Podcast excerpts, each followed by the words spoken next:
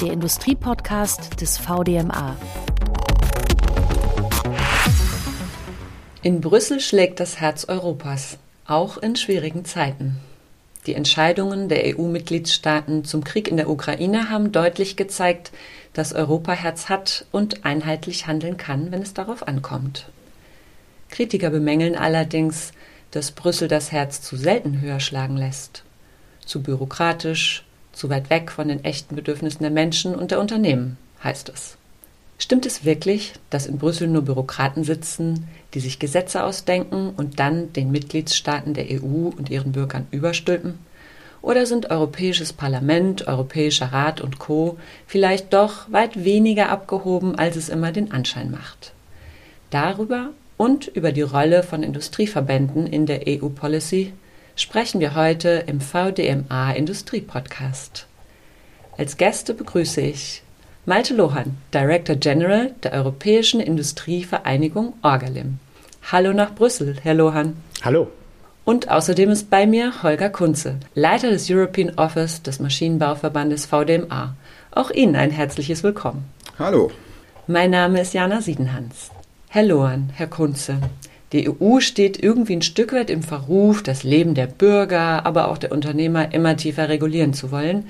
Und andererseits braucht es in so einer komplexen Welt auch gute Regulierung, damit zum Beispiel nur sichere Maschinen auf den Markt gebracht werden. Stimmt es also, dass Brüssel es mit der Gesetzgebung übertreibt? Sie sind beide vor Ort. Was sagen Sie? Herr Kunze, fangen Sie doch einfach mal an. Wie ist Ihr Eindruck? Natürlich ist das das klassische Vorbild, äh, Vor Vorurteil der EU gegenüber, dass hier viel zu viel reguliert wird. Man muss aber auch bedenken, dass Europa und die EU gerade aus diesem Grund auch entstanden ist. Es ging darum, einen Binnenmarkt zu schaffen aus mittlerweile 27 unterschiedlichen nationalen Staaten. Und das geht nur, indem man Gesetzgebung vereinheitlicht, ähm, Regulierung ähm, annimmt und, und auch entsprechend äh, ja, Gesetze verabschiedet. Ähm, das ist eine Erfolgsgeschichte, auch für den Maschinenbau.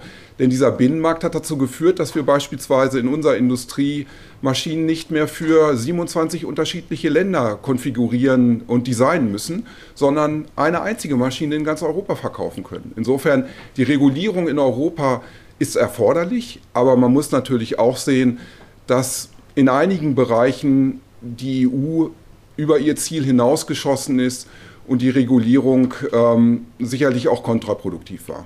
Herr Lohan, wie sind Ihre Erfahrungen?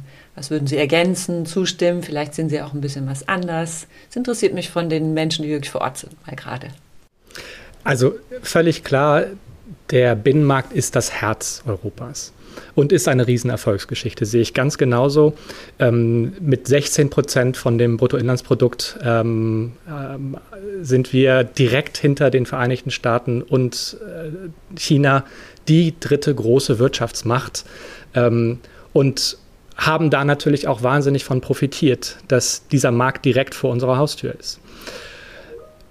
Natürlich geht es dabei um Regulierung genau wie Holger gesagt hat, müssen Hindernisse abgeschafft werden. Wir brauchen neue gemeinsame Regeln, um das, ähm, um das umzusetzen. Denken Sie an den Euro, denken Sie an grenzenloses Reisen im Schengen-Raum, an die Abschaffung von den Roaming-Gebühren. Alles das, da liegt es in der Natur der Sache, geht nur mit Regulierung.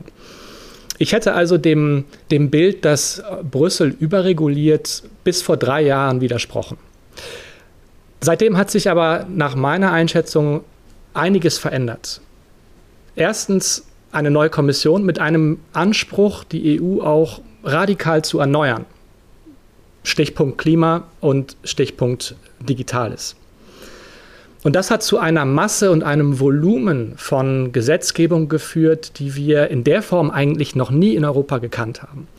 Und da gehört eben auch dazu ein Risiko, dass mal etwas schief geht. Wenn man das so schnell und so in, in, in so einem Volumen versucht, einfach umzusetzen, mehr oder weniger über Nacht, ähm, da kann nicht alles nur richtig laufen. Und ich glaube, das ist da, wo ich im Moment die große, äh, die große Herausforderung sehe, dass wir diesem Anspruch, das Klima, äh, die Klimaziele zu erreichen und unsere digitalen Ziele zu erreichen, dass wir dem gerecht werden, ohne dabei die Qualität von Regulierung aufzuopfern. Vielleicht in dem Zusammenhang ist es auch wichtig zu betonen, dass es ja im Prinzip zwei Möglichkeiten gibt, um ähm, Rahmen zu setzen oder zu regulieren. Das sind nämlich schon die beiden Möglichkeiten. Man kann auf der einen Seite einen allgemeinen Rahmen setzen und äh, am Ende des Tages dem Markt vertrauen, Lösungen zu finden. Das ist die präferierte Art und Weise, wie wir Regulierung sehen würden. Oder man kann in die Detailregulierung absteigen und versuchen, Sachverhalte eben im Detail zu regulieren. Und da ich glaube, das hat Malte so ein bisschen angedeutet eben auch, tendiert die Kommission in den letzten Jahren doch sehr stark dazu, ähm, nicht auf diesen Rahmen zu vertrauen, sondern wirklich ähm, im Detail die Sachverhalte regulieren zu wollen. Und das ist höchst problematisch auch für uns als Industrie. Und was wir vielleicht auch jetzt verstärkt ähm, empfinden, ist ein gewisser Vertrauensverlust in Richtung Industrie. Ähm, ein, eine, eine politische Wahrnehmung, dass die Industrie, und ich sage das jetzt einfach mal so ganz pauschal, weil natürlich die Industrie ist nicht einheitlich, dass die Industrie äh, sich gegen diese, diese großen Ziele wehrt und versucht zu, zu, die, zu verlangsamen und manchmal auch zu, zu sabotieren. Und natürlich gibt es auch diese Beispiele, die dann auch sehr medienwirksam äh, in, den, in den Schlagzeilen stehen, wo einzelne ähm, Branchen oder einzelne Unternehmen ähm, äh, sich den EU-Zielen in den Weg stellen.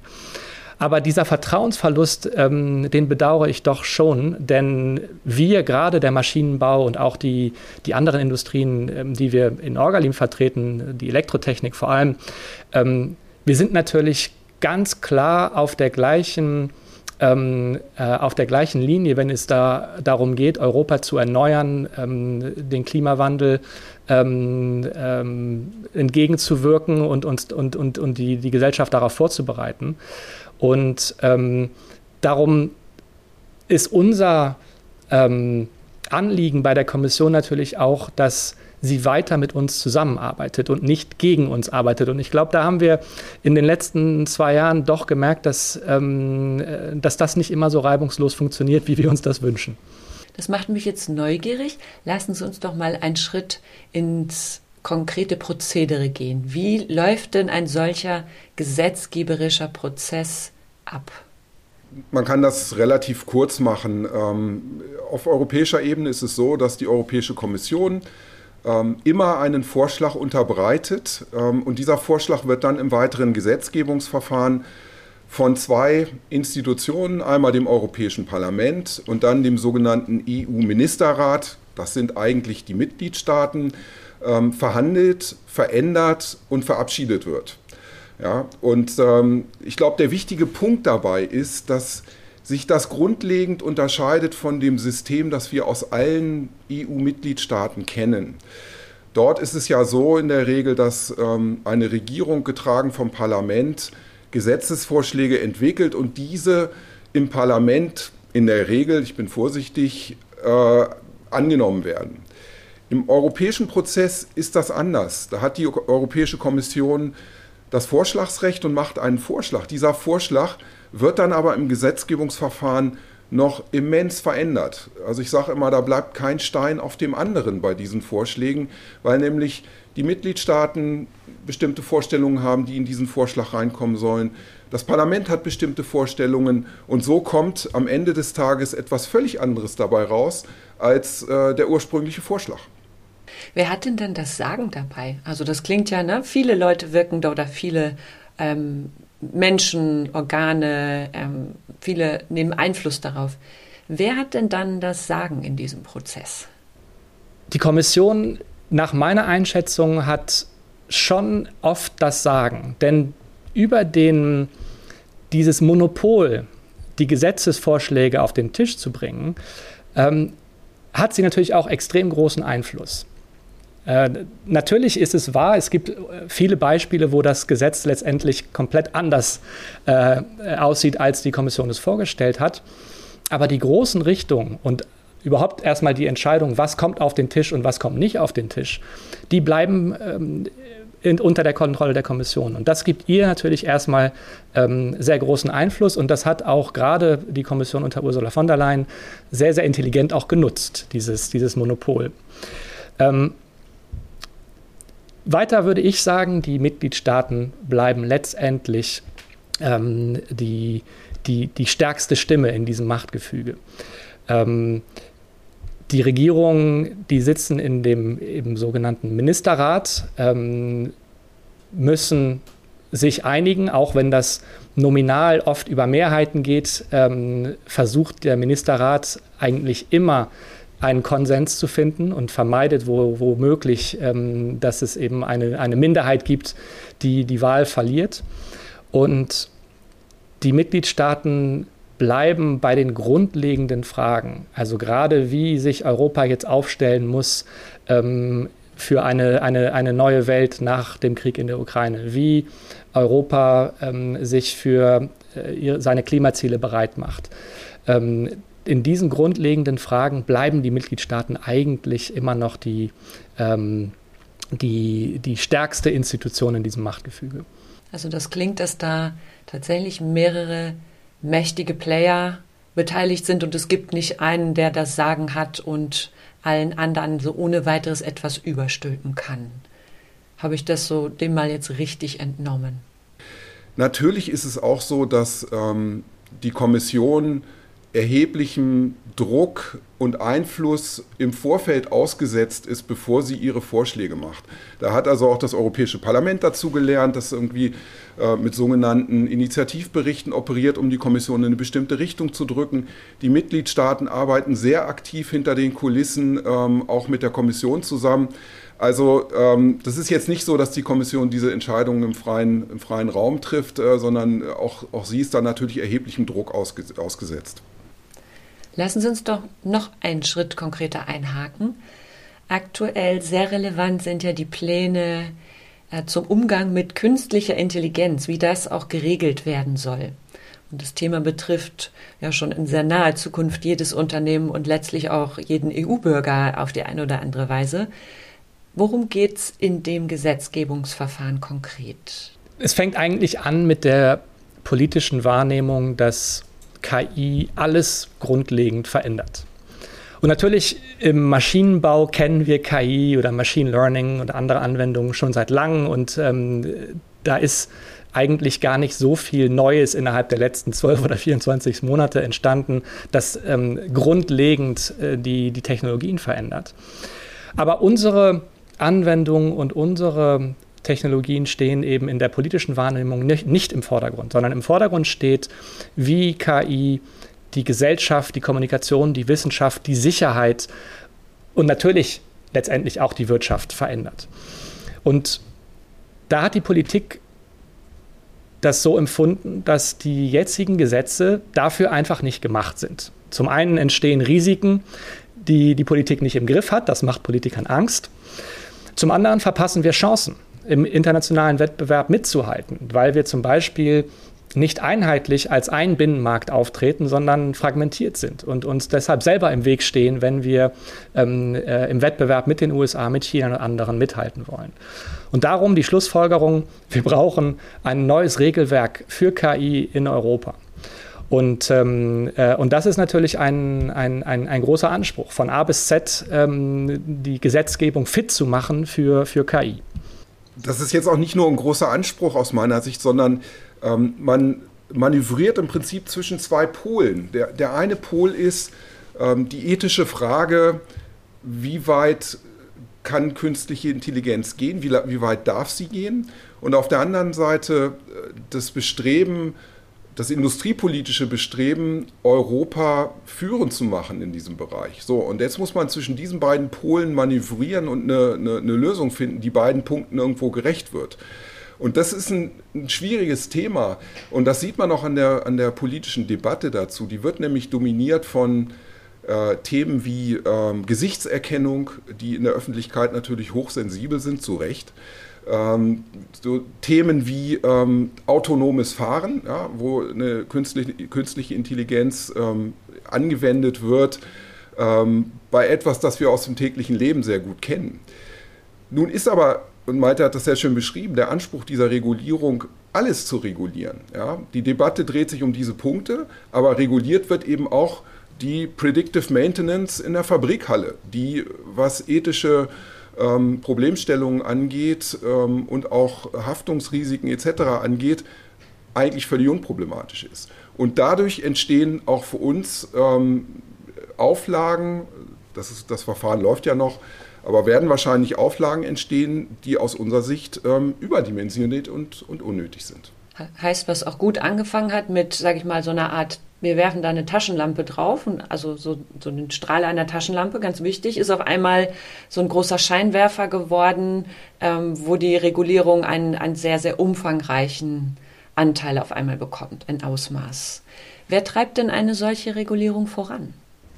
Also erstmal ähm, fängt es alles damit an, dass natürlich die EU schon ständig über ihre eigene Schulter schaut, vor allem nach China und auch mit großer Sorge eben beobachtet, dass dort KI sich entwickelt, die den europäischen Maßstäben überhaupt nicht entspricht. Also gerade wenn es darum geht, wie ähm, KI auf, äh, auf, auf Grundrechte, auf den Schutz von Minderheiten, auf Datenschutz und so weiter ähm, ähm, sich einstellt, gibt es ein, ein, ein Modell KI Made in China, ähm, das der EU große Angst macht. Und äh, wir wollen eben zeigen, dass es auch eine Alternative gibt, ja, ich sage mal KI Made in Europe, ähm, die konkurrenzfähig ist. Und ähm, das, äh, ich glaube, das ist so der, ist so der Anspruch, ähm, den sich die, die, die, die, die EU-Politik gesetzt hat. Ähm, natürlich jetzt ganz konkret wird das gerade ähm, unter den Regierungen von der französischen Ratspräsidentschaft angeführt. Und da muss man immer unterscheiden, äh, die, jede Ratspräsidentschaft hat ja sechs Monate diese, diese Aufgabe, den, äh, das Verfahren im Ministerrat, also unter den Regierungen, voranzubringen.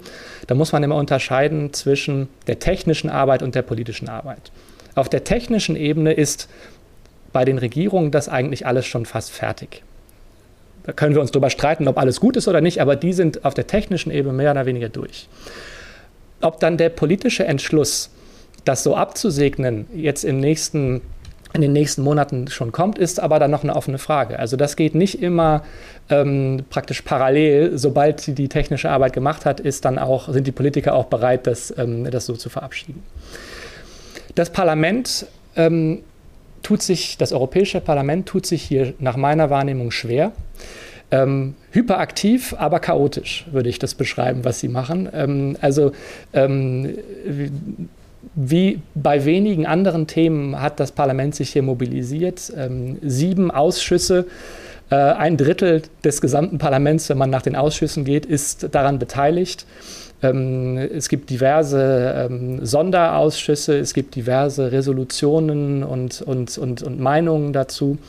Ähm, in der Praxis aber hinkt das Parlament den Mitgliedstaaten hinterher. Jetzt hatten Sie eben so schön gesagt, konkurrenzfähige KI made in Europe. Die, die wissen und entscheiden können, was konkurrenzfähig ist, das ist ja letztlich die Wirtschaft. Wie und wo bringen sich denn Industrieorganisationen wie VDMA und Orgalim in so einen Gesetzgebungsprozess ein? Also ich glaube, auch da kann man, kann man zwei Dimensionen unterscheiden. Also wir haben ja eine Vorbereitungsphase für jede Gesetzgebung, die naturgemäß ähm, in der Kommission stattfindet. In dieser Phase geht es auch sehr stark darum, Fakten zu sammeln, Beispiele zu sammeln, Hintergrundinformationen zur Verfügung zu stellen. Das ist eine besondere Stärke des VDMA, das muss man ganz klar sagen. Wir haben ähm, in unserem Verband einfach sehr, sehr viel Hintergrundwissen, können sehr genau beschreiben, ähm, wie das wirkt, wie eine bestimmte Regulierung wirken könnte auf unsere Industrie. Und in, diesem, äh, in dieser Phase sind wir auch sehr gefragt als, als Ansprechpartner. Die Kommission, die ja einen relativ ähm, geringen Unterbau äh, hat. Das wird man so nicht glauben. Man de sagt, denkt ja immer an einen, an einen, bürokratischen Wasserkopf, wenn man an die Europäische Kommission denkt. Das stimmt aber eigentlich gar nicht. Und am Ende des Tages ähm, wird so eine KI-Verordnung von vier, fünf ähm, Verantwortlichen, wenn überhaupt, ähm, Kommissionsbeamten äh, entwickelt.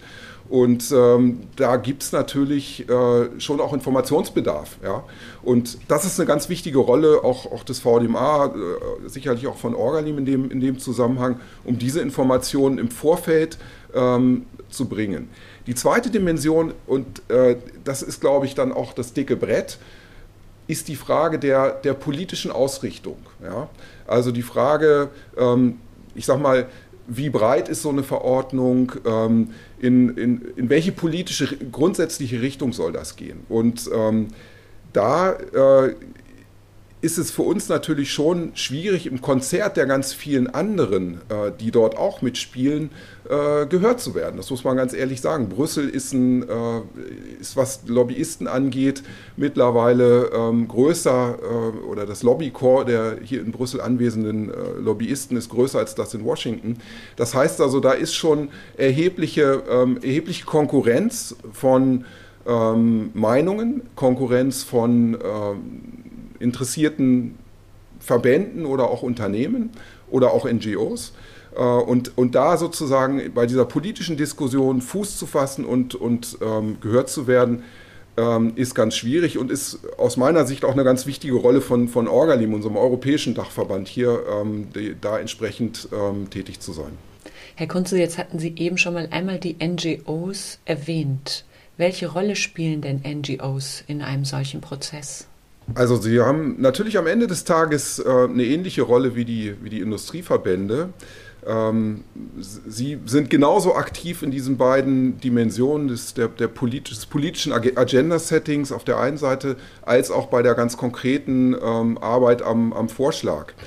Ähm, wenn Sie Rolle sagen, dann meinen Sie natürlich vermutlich auch, was für einen Einfluss haben die denn eigentlich? Und ähm, da, muss man, ja, da muss man ganz klar sagen, dass der Einfluss der NGOs in den letzten Jahren immens, immens gewachsen ist. Ähm, das hängt zum einen damit zusammen, dass ähm, die Europäische Kommission sich selber als politische Kommission bezeichnet und natürlich, anders als das vielleicht noch vor 10, 15, 20 Jahren der Fall war, sich sehr, sehr stark an ähm, der öffentlichen Wahrnehmung orientiert, um das jetzt mal relativ neutral zu formulieren, und insbesondere an der Wahrnehmung auch ähm, in, der, in der Bevölkerung.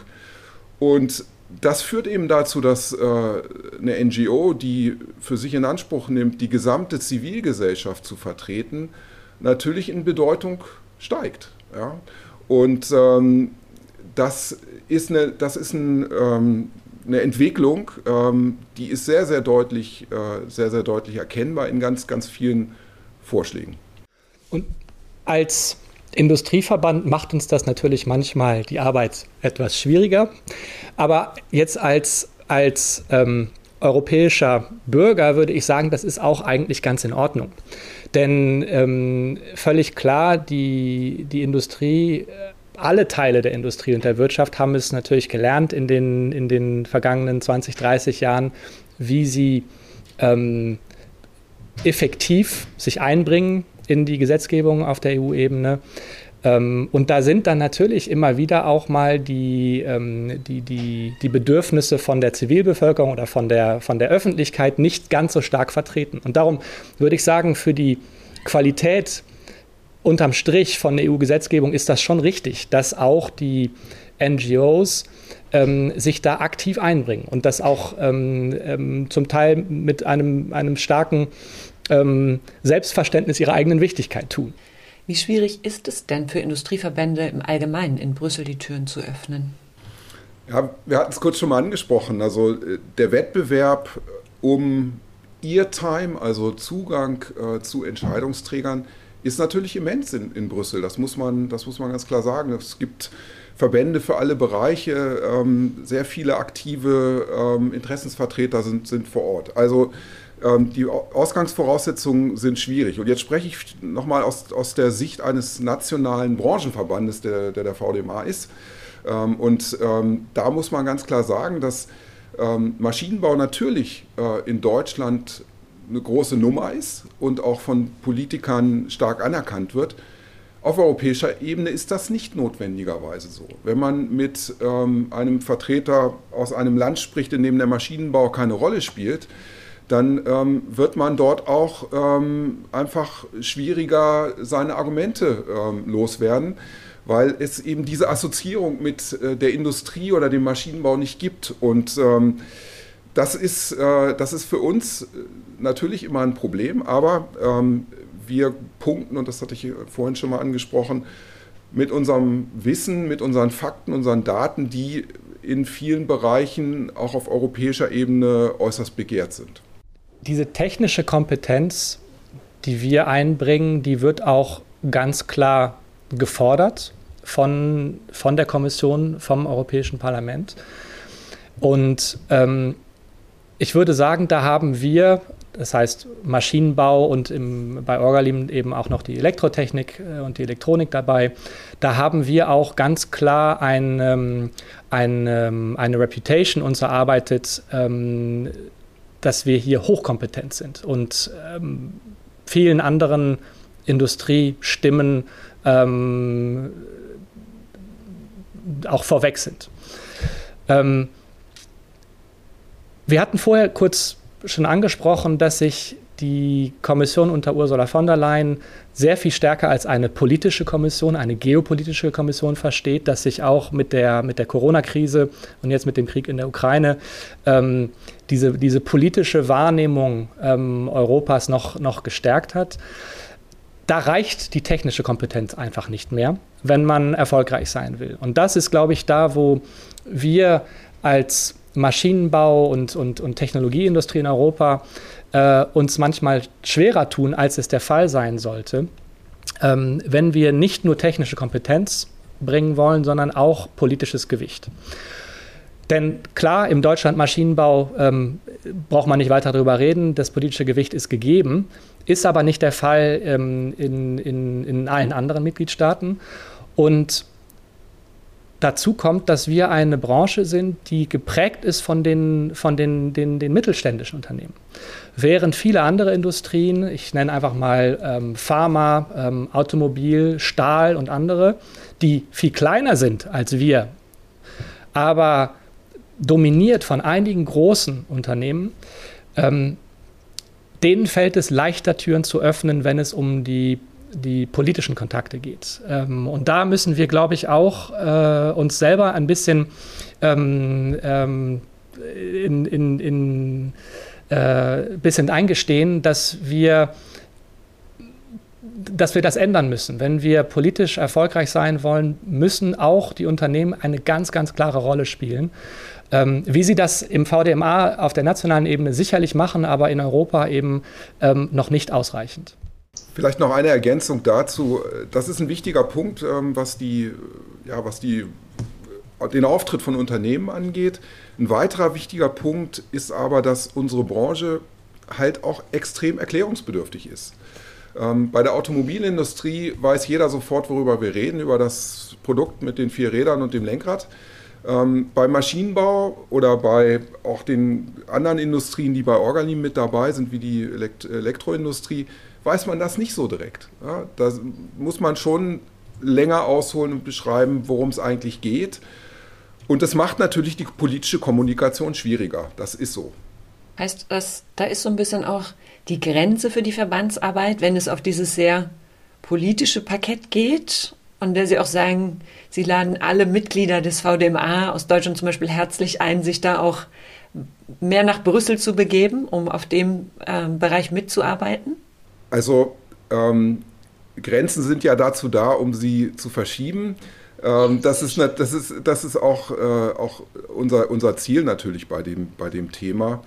Ähm, wichtig dabei ist in der Tat, dass wir als Branche ähm, breiter sichtbar werden. Und dafür müssen die Unternehmen ja auch gar nicht unbedingt nach Brüssel kommen. Wäre schön, wenn sie das, wenn sie das täten. Ähm, aber Europaabgeordnete haben alle einen Wahlkreis oder zumindest eine Region, in der sie ähm, aktiv sind. Und das ist der erste Schritt, dort äh, bei diesen Europaabgeordneten aktiv zu werden, ähm, die Branche zu erklären, den Charakter und die, die, ähm, die Rolle der Branche für die Erreichung der europäischen Klimaziele zum Beispiel zu erläutern. Ohne den Maschinenbau werden wir 2050 nicht klimaneutral werden. Das ist völlig, völlig klar. Und ähm, das ist ein Punkt zum Beispiel, der in der öffentlichen Debatte sehr schwer zu kommunizieren ist und auch nicht richtig ankommt bei den Entscheidungsträgern. Das sehen wir in einer Reihe von, von Entscheidungen, die getroffen werden. Insofern ja, ähm, da brauchen wir eine breite Front von Verbänden und Unternehmen, um diese Grenze zu verschieben. Und, und ganz wichtig, das ist eben nicht nur eine Bitte, in Brüssel aktiv zu sein, sondern auch und gerade eine Bitte, das überall in, in, in den Regionen, in den Kommunen zu machen, wo auch immer ähm, wir sitzen. Ähm, wir hatten das ja vorher auch schon erwähnt. Letztendlich das Sagen bleibt bei den, bei den nationalen Regierungen in den großen Entscheidungen. Und, und die nehmen ja auch ihre Informationen aus nationalen Medien, die sprechen ja auch mit ihren, mit ihren Stakeholdern auf nationaler Ebene. Das heißt, es geht gar nicht darum, dass EU-Politik nur in Brüssel gewonnen wird. Im Gegenteil, wir gewinnen oft ähm, auf nationaler Ebene, aber wir müssen es gemeinsam tun. Und dafür ist natürlich auch die Zusammenarbeit innerhalb von einem europäischen Verband sehr wichtig, dass wir an einem Strang ziehen und gemeinsam auftreten und auch erkennen gemeinsam, wo haben wir praktisch unsere Schwachstellen, ähm, damit wir die ganz gezielt dann auch anpacken können. Wie hält es die EU denn mit Transparenzanforderungen an Verbände, die jetzt gerne in Brüssel eben auch unterstützen wollen, Einfluss nehmen wollen, um diese Einflussnahme ja von stark subjektiven Interessen zu begrenzen auch. Denn auch das ist ja immer wieder mal Gesprächsthema bei den Menschen, die sehr skeptisch sind. Wie ist das da? Ja, das ist, das ist in der Tat ein spannendes Thema. Da hat die EU ähm, schon in gewisser Weise auch eine Vorreiterrolle, weil natürlich das Modell in Brüssel komplett anders ist als das in den USA. Muss man einfach mal ganz klar sagen. Ähm, wir kaufen uns keine Mehrheiten. Ähm, natürlich brauchen wir Geld, wenn wir Leute einstellen wollen, die Lobbyarbeit machen. Aber äh, wir spenden nicht an Parteien, es gibt keine Super PACs. Ähm, all diese Dinge, die in den USA natürlich massiv von der Wirtschaft finanziert werden, gibt es nicht in Europa. Und das heißt, das Modell von Transparenz und, und Ethik in, in der Lobbyarbeit ist ein ganz anderes, weil eben dieses Finanzielle ähm, einfach erstmal wegfällt. Und da hat die EU gesetzt auf ein, ein sogenanntes Lobbyregister, wo alle, die in, EU, in der EU sich einbringen wollen, sei es Industrie, sei es ähm, ähm, NGOs, ähm, sei es ähm, kirchliche Einrichtungen oder sonst was, alle müssen sich dort anmelden und müssen ein paar grundlegende Informationen auch veröffentlichen dazu, was wollen sie erreichen, wie groß sind sie, wie viel Geld oder wie viele Ressourcen haben sie, um diese Arbeit zu machen. Stichpunkt, wie viele Mitarbeiter letztendlich ähm, stellen sie ein, um diese Arbeit zu machen.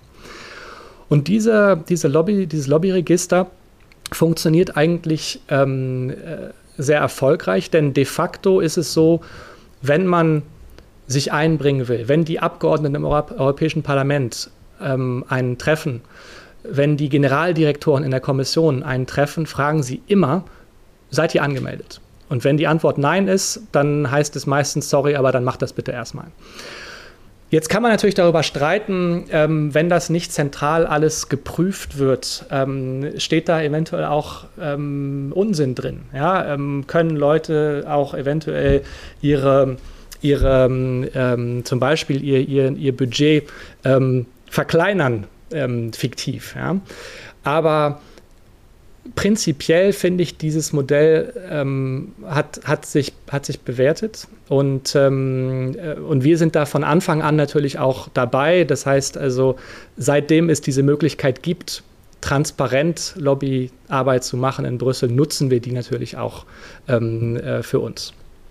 Also ergänzend dazu ist ja auch die Kommission verpflichtet, Transparenz zu machen, mit welchen Interessenvertretern sie sich trifft. Also es gibt ab einer bestimmten Hierarchiestufe ähm, eben öffentlich einsehbare Register, in denen die Treffen, die ein entsprechender Beamter oder äh, ein Kommissar durchgeführt hat, gelistet sind. Ähm, auch uns passiert es regelmäßig, dass wenn wir selbst auf Arbeitsebene ein Gespräch hatten, dass irgendwann Monat später eine Anfrage kommt, es gibt ähm, von einer dritten Seite, von einer NGO, ähm, die Bitte, das Gesprächsprotokoll dieses Gesprächs zu veröffentlichen. Habt ihr was dagegen? Wir haben da nie was dagegen. Ähm, das sind keine Geheimnisse, die wir dort besprechen. Also will damit sagen, ähm, dieses System der Transparenz funktioniert auf europäischer Ebene eigentlich ziemlich gut. Und schon viel länger als zum Beispiel in Deutschland, wo wir ja jetzt gerade erst ähm, zum Jahres, kurz nach dem Jahreswechsel war es, glaube ich, ähm, das neue Transparenzregister bekommen haben. Ähm, also in Europa, in, in, in Brüssel gibt es das schon, ich weiß nicht wie viele Jahre, aber ähm, fast zehn, glaube ich. Also das ist ähm, schon, schon sehr etabliert. Lassen Sie uns noch mal einmal rauszoomen auf das Big Picture. Wohin führt denn der Weg? Die Corona-Pandemie und ja auch der Ukraine-Krieg, die bewegen Europa ja in hohem Maße.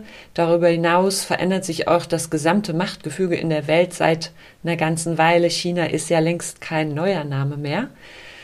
Und die EU sucht eine neue starke Rolle. Aber wie die aussehen soll, das ist ja auch recht umstritten.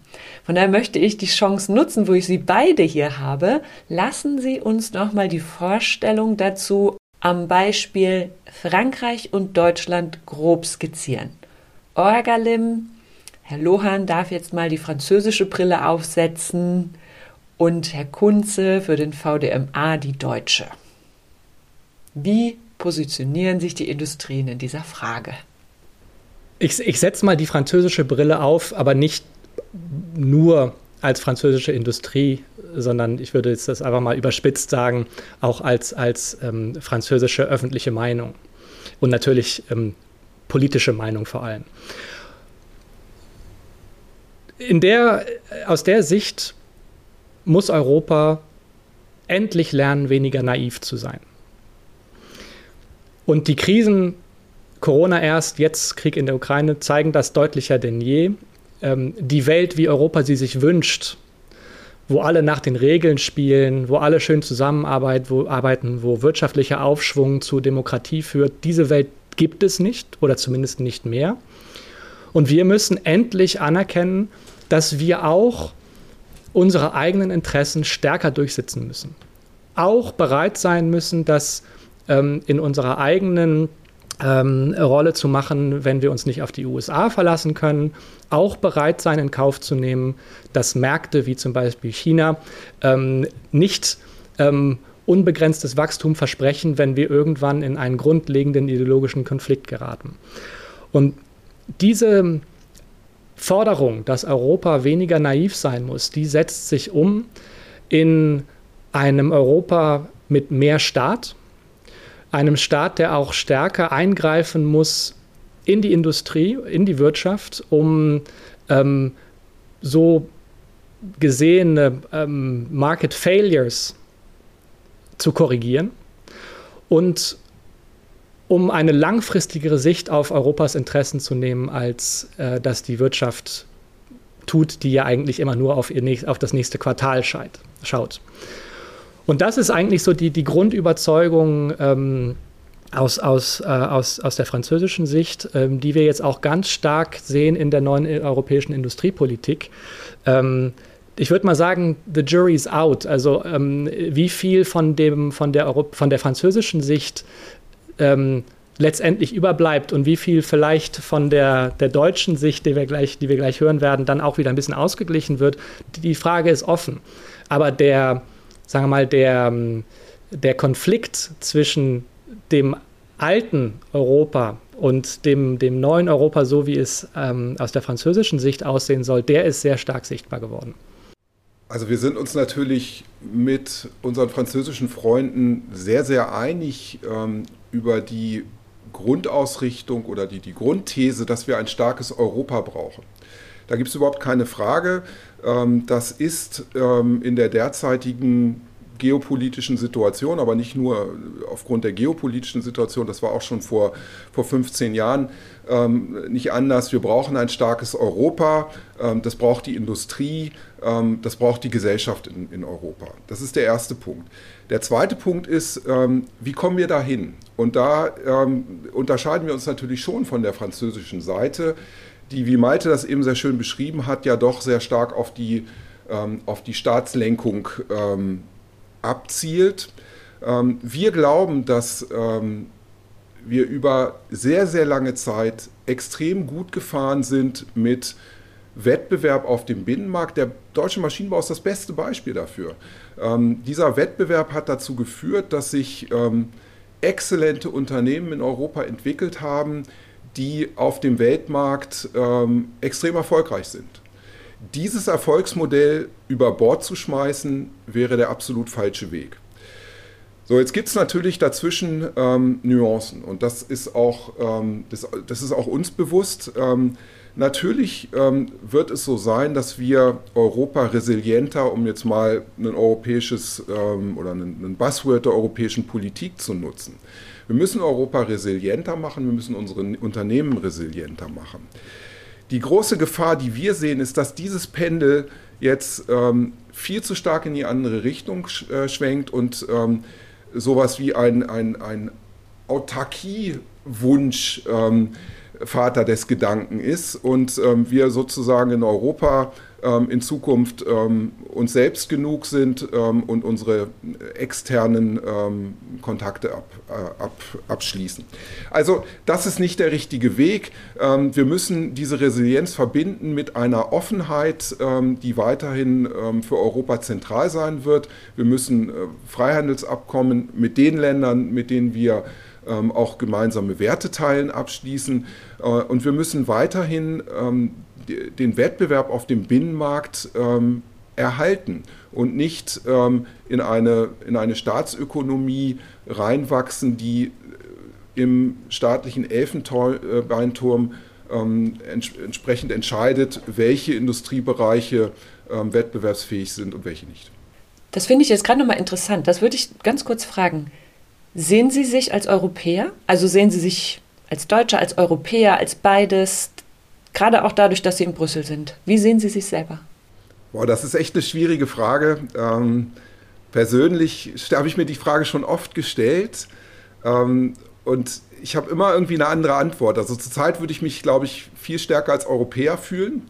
Ähm, es hat auch persönliche Gründe. Ich bin seit über 25 Jahren in Brüssel, äh, bin ähm, mit einer Belgierin verheiratet. Meine Kinder sind auf belgische Schulen gegangen. Also ich habe eine, eine, sehr starke ähm, ja, Ver Verortung hier in diesem Land ähm, und äh, bin mittlerweile relativ weit weg persönlich von Deutschland, arbeite, arbeite aber natürlich für einen deutschen Verband. Also, schwierige, äh, schwierige Frage, kurze Antwort, eher Europäer. Na, wenn Sie jetzt schon seit 25 Jahren in Brüssel sind und so mit der Stadt auch verwurzelt sind, Herr Kunze, dann ist es ja auch kein Wunder, dass Sie den diesjährigen European Engineering Dialogue in Brüssel abhalten und die Mitglieder des VDMA dahin einladen. Was hat es denn damit auf sich? Das ist in der Tat ähm, eine sehr schöne Entwicklung. Ähm, wir werden in diesem Jahr das erste Mal einen wirklich europäischen Kongress organisieren für Maschinenbauer, von Maschinenbauern, ähm, wo wir die europäische Community der europäischen Maschinenbauunternehmen zusammenbringen wollen und über strategische Unternehmensfragen diskutieren wollen. Da geht es um Fragen wie ähm, die grüne Transformation, wie kann man das im Unternehmen ähm, organisiert kriegen, was sind die Herausforderungen, was sind die Chancen dabei.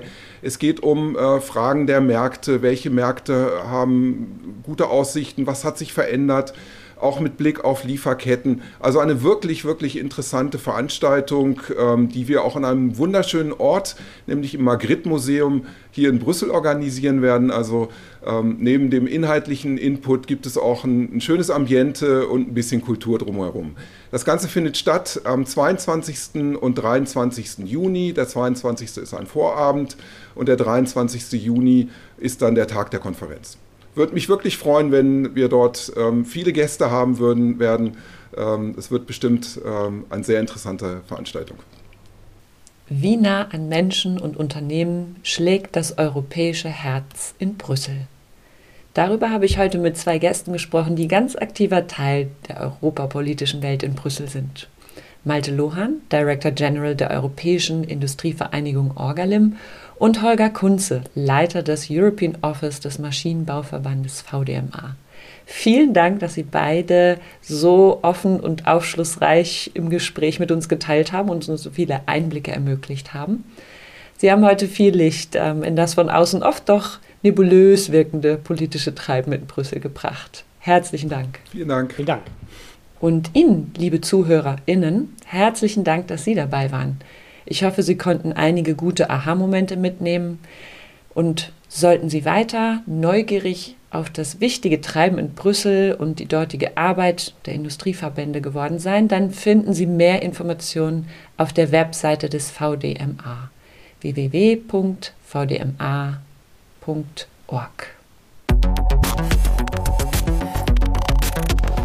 Der Industriepodcast des VDMA